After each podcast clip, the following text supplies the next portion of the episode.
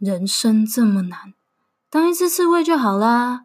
你现在收听的是《刺猬聊起来》，我是你的 WiFi。今年即将结束了，时间真的过得超级快的。不论你认为今年的自己是表现杰出，又或者是你发觉自己越来越不懂自己了，不懂自己。每天忙碌是为了什么？自己在追逐的是什么？到底是在满足别人的期待，或者是这真的是你要的？可是当问到自己这个问题的时候，又突然卡住了。到底到底什么才是自己真正想要的？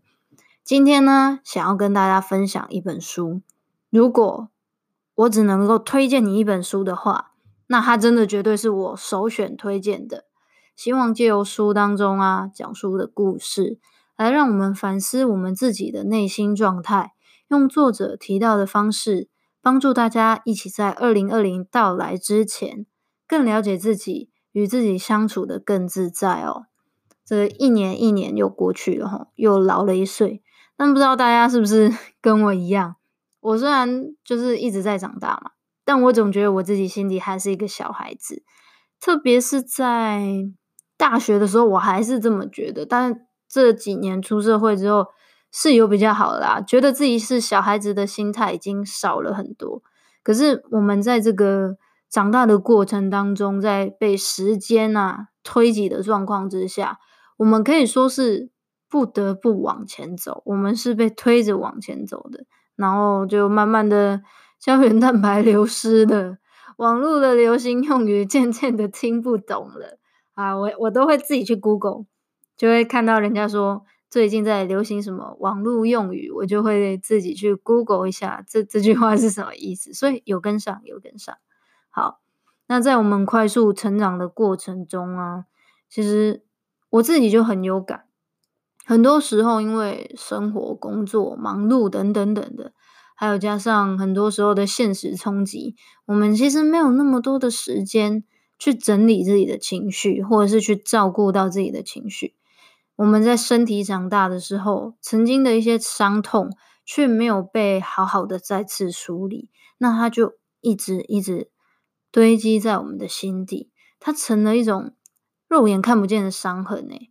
然后表面上它看起来是完好无缺的一个地方，但是每当有人轻轻的碰到这个地方的时候，你会有很强很大的反应，那这些很微小、看起来很微小的事件啊，我们以前很微小发生过的事情，它就一直累积在我们心底，然后累积成一个伤痕，它一直是深深的影响着我们的个性、我们的思考、我们的价值观。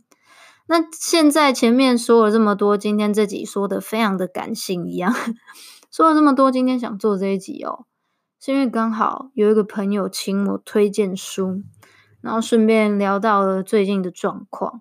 本来是给他推荐了一本书，叫《Skimmy》的书，就是 Skimmy，不知道大家知不知道那个网络 YouTuber 在教恋爱的一个女生哦。我觉得她真的非常的厉害，就是不管谈吐啊，或者是她节目的脚本啊，然后写的段子啊，我都觉得她好棒。然后重点是她又长很漂亮。啊，出了这本恋爱书，但是我就对跟刚开始第一次跟他推荐这本书，可是就我跟他认识了这么多年，对这个朋友的了解，后来呢，我就推荐了今天要介绍给大家的这本这本书的书名，你听了一定会觉得莫名其妙。它的书名叫做《交出杀人犯》，是一个日本的作者写的。卖关子卖了这么久。总算跟大家讲出书名了，大家应该是蛮意外，这个书名为什么会适合我们看？我们又没有要生小孩，我们又没有要教小孩，我们这个年纪还不到吧？对，那为什么会讲这本书？我现在讲讲这个朋友的状况。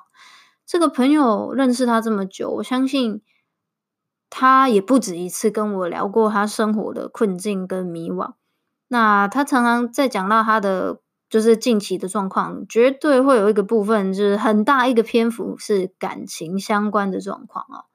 那我相信他这些长久以来问题，不是感情的问题，就是不是一本恋爱书能够解决的啦。事实上，我觉得不只是他，我们很多的问题看似是恋爱的问题，看似是工作上的问题，但是其实很多很多根源是在于我们有很多以往还没解决的结，它需要我们去把它翻出来，我们需要去把它梳理一次。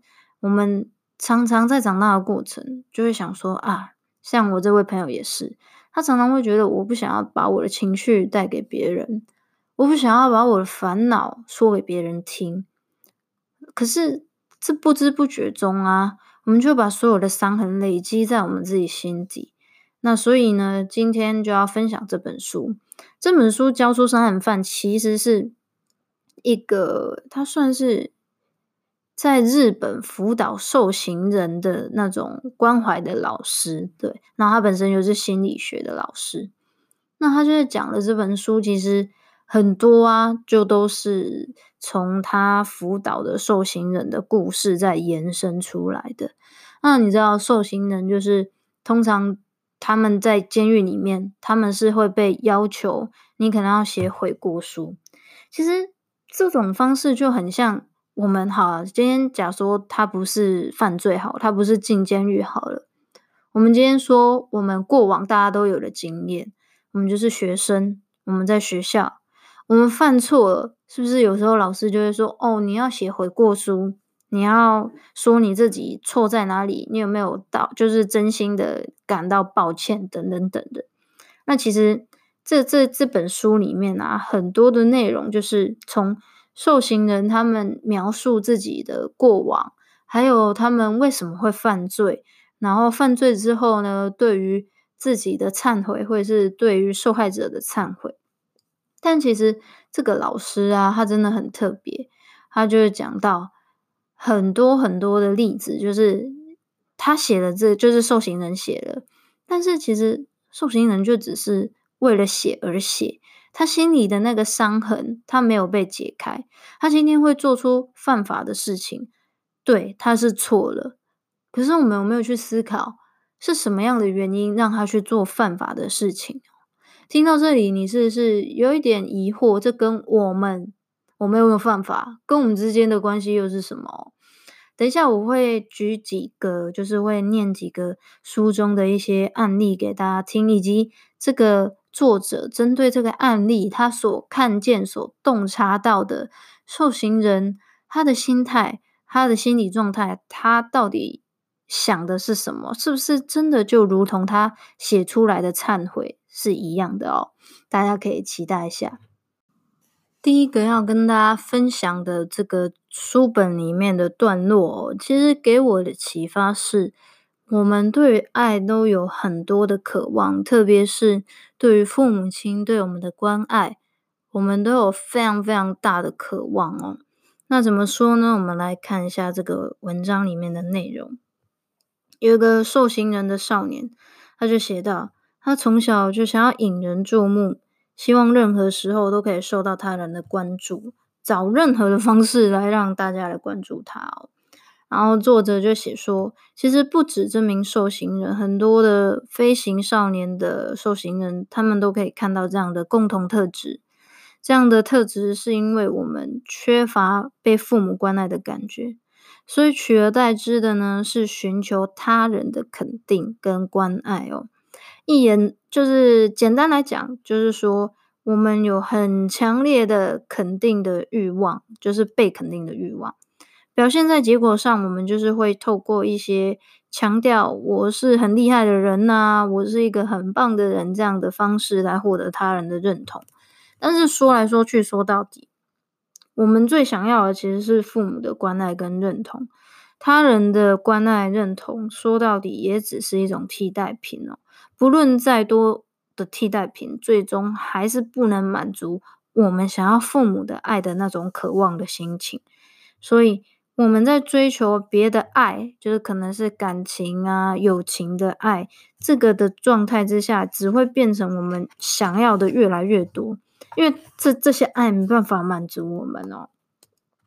所以这个少年呢，他就是为了要获得大家的关注跟爱嘛，他就把自己的脑筋动到服装啊，或者是外形上啊，然后让来来让自己看起来非常的帅气，或者是受到老师的惩罚嘛，就会让别人觉得哦，他是一个不受老师权力所胁迫的人，来展现自己的与众不同，跟强烈的表达自己的呃，怎么讲？我就是一个很有特色、很有自我风格的人哦，所以。这个文章里面，少年他要讲到了，他说，在父母的面前，他是一个没办法坦率说出自己真实想法的孩子，他总是想要故意唱反调，故意的跟父母说一些父母不想听的话。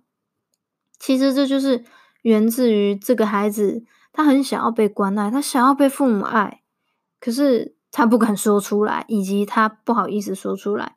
导致的一种扭曲的爱的现象。他之所以无法表达自己的欲望，其实根源是在小时候。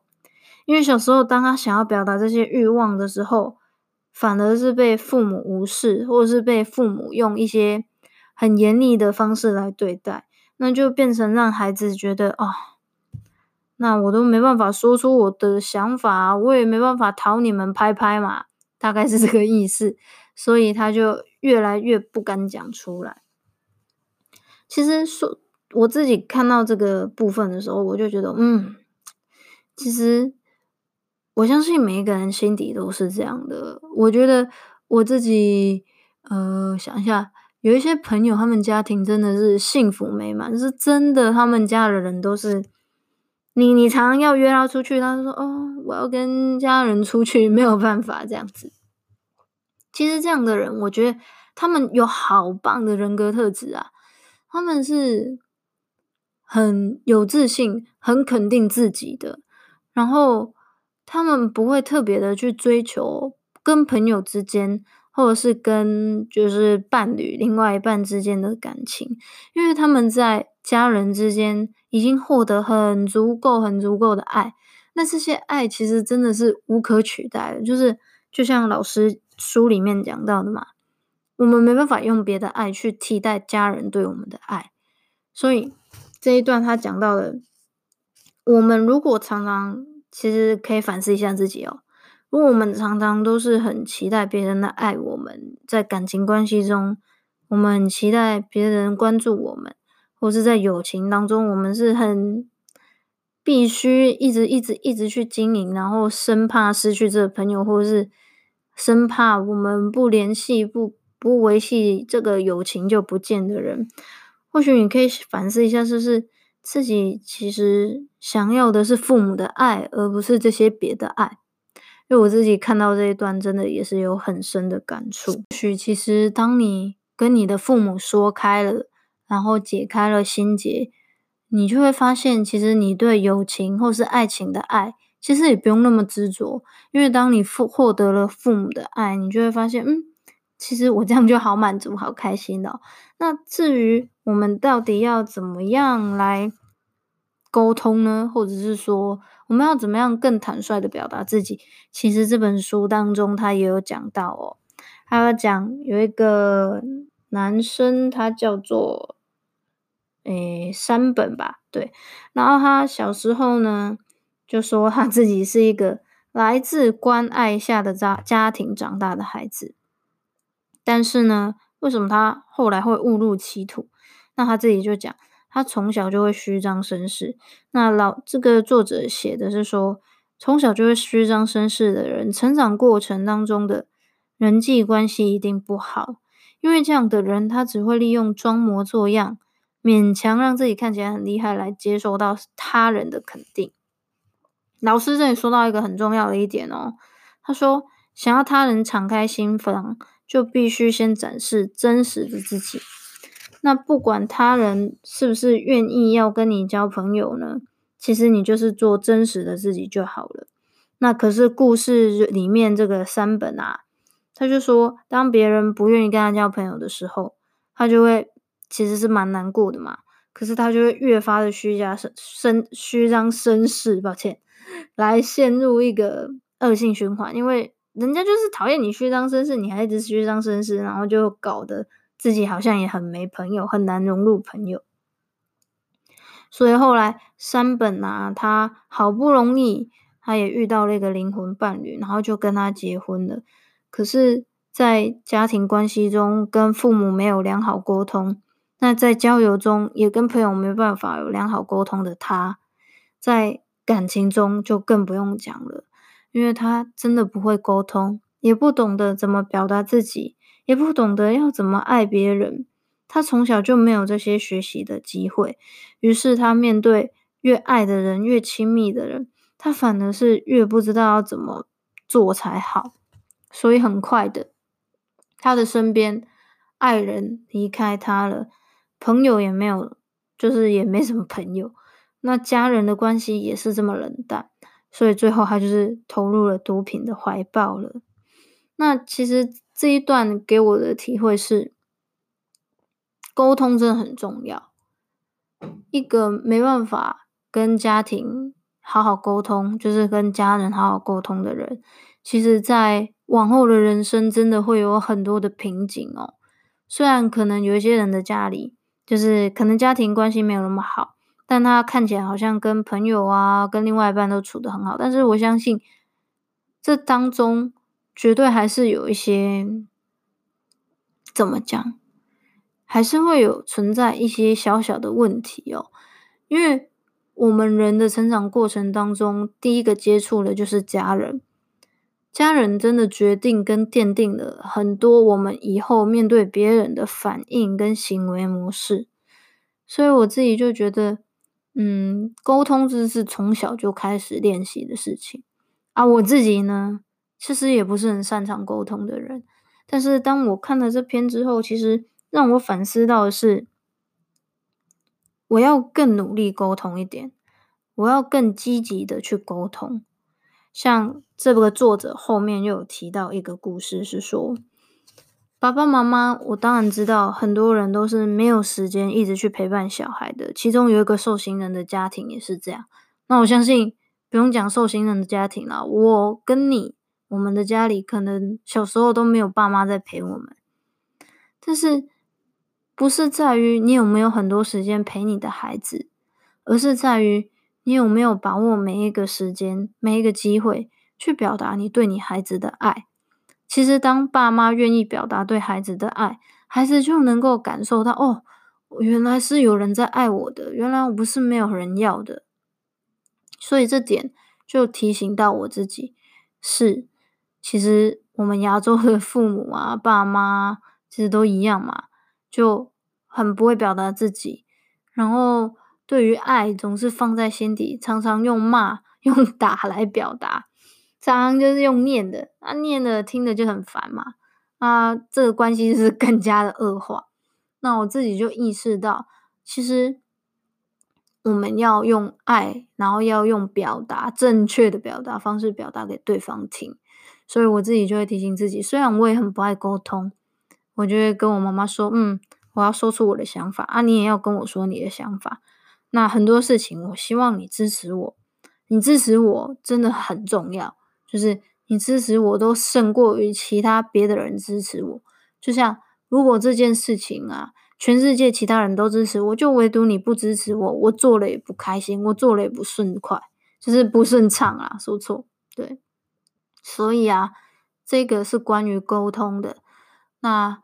我相信，不管在今年你觉得自己过得怎么样，如果在二零二零之前，你能够更自然而然、更舒服自在的跟自己沟通、跟别人沟通、跟你的家人做沟通，我相信在二零二零之前，你会更的过得更愉快，然后也会更加的认识你自己哦。第三个要跟大家分享。我在这本书里面看到的，对我来说很重要、很重要的一个启发哦。这个书里面呢，这一段是在讲自信。他在问受刑人说：“你觉得什么是自信？”某位受刑人就告诉他：“我对骑机车很有自信，比速度绝对不输人。”这不是自信，因为只要比速度，总有一天你会输别人。一旦失败，你就会造成强烈的挫折感，而且比骑车快是一个很危险的事情。诶，把这个当做自信是有生命危险的。那另外一位受刑人就回答这个作者：“比胆量，我不会输人。”那作者就写：“这也是很危险的啊，因为一旦跟别人比胆量，为了赢，你就会把自己逼到极限诶。你可能他呛你一句，你有种就杀死他，你就真的犯法了。对，确实就是有受刑人做了这些事情哦。然后，啊，这个作者又写到：比骑车快啊，或者比胆量，这些都不是自信。”顶多就是一种优越感。所谓的自信是任何人都无法撼动的。自认为比别人优越，并不是真正的自信。再者，培养自信也不是随便一说一句哦，对自己有自信一点就能办到。这作者写到的这句话，对我来说真的非常的震撼，也非常的重要。因为其实在这之前，我说真的，到底对于什么是自信？我也没有一个很确切的答案。那就算有答案的话呢，可能也就跟前面的受刑人一样哦，就回答说，嗯，就是，呃，如果我表现的很好，我就会有自信啊，我过得很好，我就会有自信。可是这都是有前提的，我们都是觉得，哎，我要怎么样怎么样，所以我才有自信哦。可是作者写的不一样，作者写说，所谓的自信就是。能够觉得自己现在这样也很好。我们每一个人都会软弱，也会有不成熟，也都有弱点。即便是如此，你仍然认为我这样也很好，这就是自信。哦，听到这，看到这句话，我真的是觉得，嗯，很有意思，然后很被疗愈，因为这就很像前面在讲的，如果有一个人。他很无条件的爱我们，就像我们爸妈的对我们爱，这都是很无条件的。就是我就算再坏，我就算做错的事情，我都知道爸妈会爱我，这真的很重要。那这就是一种自信，就是说我不管怎么样都会都是很棒的，都是值得被爱的，这才叫是自做自信哦。我看到这真的是哇！所以很觉得很重要，很想要分享给大家。我们常常觉得我们要做成一个多有钱的人呐、我们要做成一个嗯多有权力、有地位、多风光的人才会有自信。但原来其实真正有自信的人是对于不好的自己，对于自己不好的一面，还是可以欣然的接受的人。当然，这边也不是说哦。你就是很烂，还一昧的自我感觉良好，我觉得这是两回事。但是我相信很多人都是跟我一样，觉得唯独我做成一个大家都公认的好的、厉害的人，我才能够有自信。可是其实不然哦。所以希望我们每一个人都可以更真心的去爱自己，然后对于不管是很荒唐的。很无知的、很不知所措的自己，都能够感到非常的自在。其实我们都可以透过学习，慢慢一步一步的更加的不一样。其实我自己有一个很深的体会，在今年想要分享给大家，就是说我以前因为我是处女座，我真的是超级完美主义。我常常会觉得，如果一件事情我做不好，那我干脆连做都不要做就好了，干嘛做起来丢人现眼？就很神经病，很极端这样。可是今年我发现很不一样的是，原来人生不是，我们不是活在结果，我们是活在过程里面。我们活在过程里面，就表示我们永远都不会有一个标准答案，我们也永远不会有一个。ending 也不会有什么 happy ending 或者是完美的 ending，不会有这种东西。我们只能在人生当中一步一步慢慢的探索，慢慢的挖掘，那种感觉就很像，嗯，我们拿着一个手电筒，然后我们在走一段很长的路，可是这个手电筒永远都只照得到前方一百公尺的状况。这就我觉得这才是人生的真实的写照。我们一直在往前，那可是我们只看得到前面一百公尺，再往前我们是看不到的。我们也不知道，嗯，我们不知道前面会发生什么事情，不知道我现在达到的成果是不是就真的是很棒了？或者是我们不能肯定这就是最棒的？因为或许再往前走一点，你就会发现哦，原来前面还有更厉害的东西。又或者是你再往前走一点，你会发现哦，前面还有更难的关呐。所以，我变成算是我人生有一个很大的。不一样的思考方向吧，就是以前总是会希望要做到完美，做出一个成果，做出一个结果，才叫做有自信，我才会对我自己感到满意。可是今年开始很不一样的转变，就是其实原来我们就是我们就是慢慢的摸索而已啊，没有什么。你会失败，你会跌倒，你会不知所措，你会看不到未来，看不到前方，但那又怎样？这这就是正常的啊，这没什么。所以今天分享这些内容给大家，然后呢，最后最后还有一个很重要的东西，也是这本书给我的启发，要分享给大家。就是这本书里面呢、这个作者他都会去监狱里面辅导这些受刑人嘛，那他就跟受刑人说：“你要，如果你有很难过。”很过不去，很纠结，曾经对方伤害你、侮辱你、糟蹋你的回忆，你可以把它写下来。这封信就是你要写给那个人讲的话，你对他说的话。那不管你要写什么都可以。那我自己呢，有时候是会用讲的啦，我不会用写的。对，然后里面书里面是请大家用写的。那如果你觉得用讲的也很奇怪，你也可以用写的。那也就是把你对他的想法都写下来。那为什么要这样做嘞？其实书里面就有讲到，当我们啊对一个人啊，其实不会只有正面或者是负面的想法。我们跟一个人的相处过程中，一定是正面跟负面的情绪都夹带着。可是我们一直告诉自己哦，啊，我不恨他了，我不恨他了，我不应该恨他啊，他其实。这样对我做也不是故意的啦，我应该要放下了。都过那么久了，你一直这样催眠自己，吼，真的是没有用。你只会把这个伤痕越埋越深，越埋越深。那但是这个结永远都解不开，这很可怕。那老师的解法，老师针对这样个状况的解法，就是你把它写出来，你把你对他的恨、对他的不满、他带给你的委屈，通通都写出来。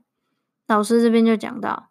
当你对一个人的恨意，你全部都把它写出来的时候，伴随着的是你对这个人的感谢，跟他美好的一些回忆也会浮现出来。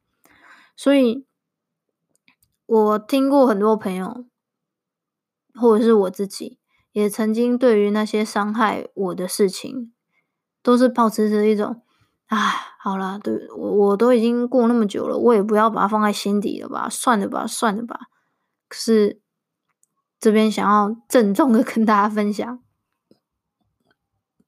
打了一个嗝，好，就是想要跟大家分享，其实你不用把它往心底压，你真的要把它讲出来，大声的讲出来，大大力的写下去都没有关系，因为只有你把它写出来、讲出来之后。这些事情才会随风而去。希望这些今天的这个分享，可以让你在二零二零之前尽早跟自己和解，尽早跟自己和好。其实要跟自己和解，要跟自己和好，或者是跟对方和解，跟对方和好，最终还是取决于你愿不愿意把这些事情讲出来，愿不愿意。跟你的家人、跟你的爱人、跟你的朋友有更多的沟通，愿不愿意跟你的同事、你工作上很讨厌的人有更多的沟通、更多的互动？其实问题都很简单，只是最难的是卡在我们愿不愿意讲出来，愿不愿意敞开心门，真正的把真诚的自己给别人看。所以。今天的节目就到这边啦。如果你喜欢今天的节目，或者是今天的节目有帮助到你，请你一定要分享给你的朋友，或者是你觉得，嗯，你希望他二零二零也可以过得更好的人。然后呢，听完之后，请你在下 Apple Podcast 帮我留言评分，跟我分享一下你听完今天的这一集，或是你去看了这本书，你有什么样的心得跟想法？然后最重要的是，听了我讲那么多，其实啊，气死我！其实这个我录了两次，第一次我觉得讲不是很好，就是整体的，嗯，那个呈现方式怪怪的哦，所以录了两次。每次啊，同一集录两次，我真的是讲到喉咙很痛，但应该是我自己不是很擅长运用喉咙或者是讲话的方式，嗯，所以才会这样。但看在我讲的非常辛苦的份上，请你 去 Apple Podcast 帮我留言，然后呢，去帮我追踪一下 IG，因为你只要追踪我的 IG，每次我有更新的话，你就可以在 IG 上面看到我更新的内容，然后你就可以马上去 Apple Podcast 收听咯，或者是你就是直接订阅我的 Apple Podcast，这样不是最快了吗？对不对？好啦，今天的节目就到这边，我是你的 WiFi，我们下次见。